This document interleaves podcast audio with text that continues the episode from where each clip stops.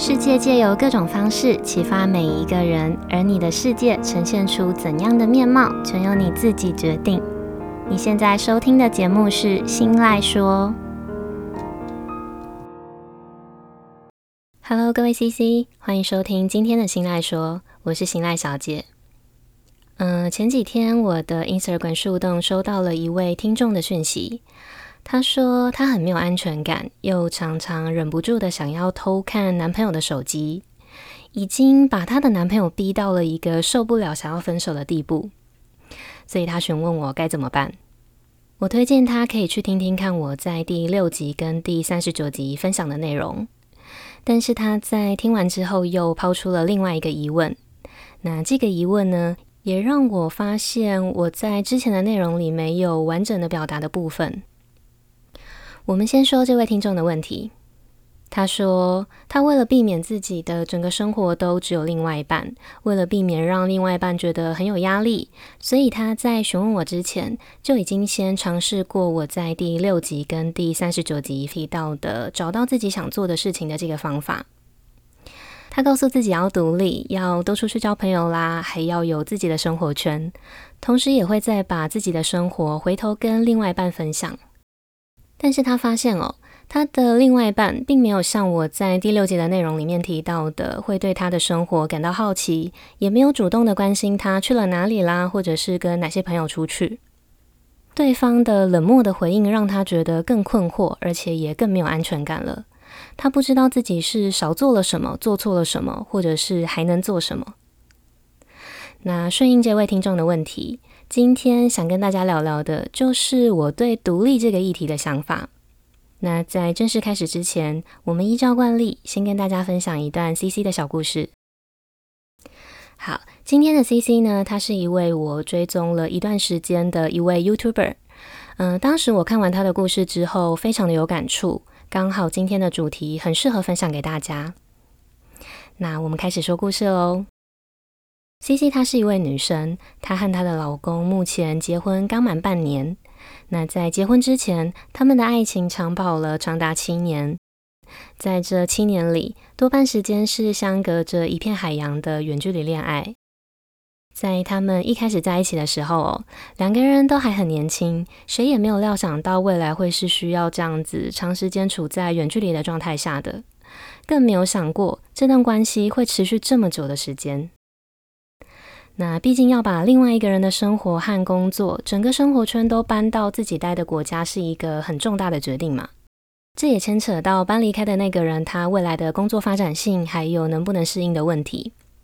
所以这一段隔着海洋的远距离关系，就这样子一直维持着。即便在当时 CC 的心里，他已经设定了自己理想的结婚年龄是二十五岁，但是现实就是这样哦，就是会违背我们的理想。这段关系呢，一直维持到两个人在一起的第五年，也就是 CC 三十岁的这一年。有一天，男友他突然开口跟 CC 说，他没有结婚的计划。嗯，这对当时已经到了适婚年龄，每天还不停的被身边的人催促结婚的 CC 来说，完完全全就是一个天崩地裂的消息，也让接收到这个讯息当下的 CC 觉得非常的不开心。因为在 CC 心里的某一个对未来憧憬的小角落，他一直都觉得婚姻是他和这个人交往到最后的一个目的地，也一直都认为男友和他的想法是一致的，最后一定会选择他。所以在交往的过程中，CC 一直努力的扮演好一个好女友的角色，他试着尽量做到每一次都站在对方的角度思考，替对方着想啦，还有体谅对方等等。但男友不打算结婚的这个讯息，让那个时候的她顿时有一种觉得一直以来的所有努力都是白费的感觉。在那天之后，CC 她开始思考关于结婚的问题。她反问自己：结婚后想要做什么？还有期待在婚姻里寻找什么？CC 在自己的脑中不断地审视自己对婚姻的想法。最后呢，她终于悟出了一个属于自己的答案。他觉得婚姻并不是单纯的两个人选择对方的问题，也不代表结了婚之后，往后的生活就会一直保持着幸福的状态。那在有了这个面向的思考后，不结婚的选项就在他心里诞生了。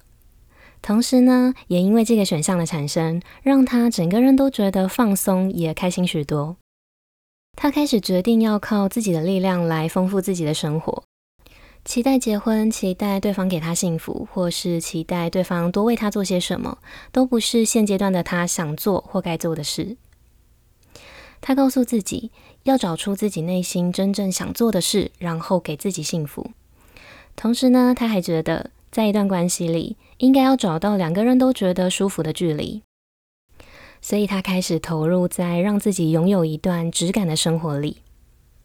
他喜欢画画，就拿起画笔；喜欢音乐，就分享音乐。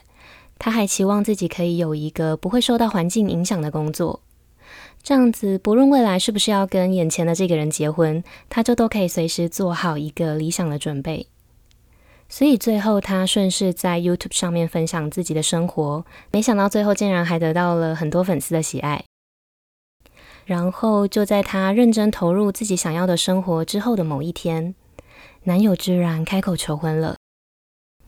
在事后跟男友深度谈心的过程中哦，男友他对 CC 说，在自己从小到大被灌输的观念里，或是在整个教育体制的教导下，都是在告诉男生，只要结婚，只要 CC 嫁给他，那他就有责任跟义务，必须要让 CC 觉得满意，觉得快乐。CC 一直以来给他的感觉，也一样是在等他做些什么，或者是付出什么的。所以他一直觉得婚姻是很困难的一件事，也对自己很没有信心。但是在男友的深层心里哦，他默默的觉得，与其说结婚是在等待对方给自己快乐，他更希望结婚是两个人可以一起分享快乐的关系。所以，当他看到 CC 找到了自己想做的事情，而且还乐在其中的时候，他原本那个不想结婚的念头就改变了。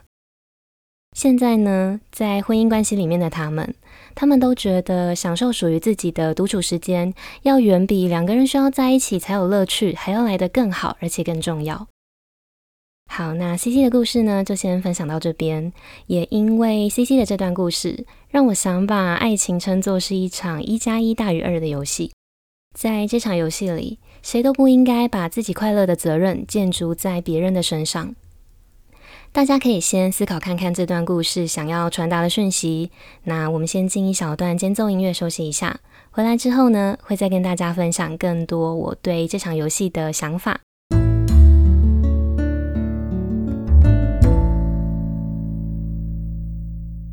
听完 CC 的故事，我们先回到今天节目最一开始提到的听众的问题。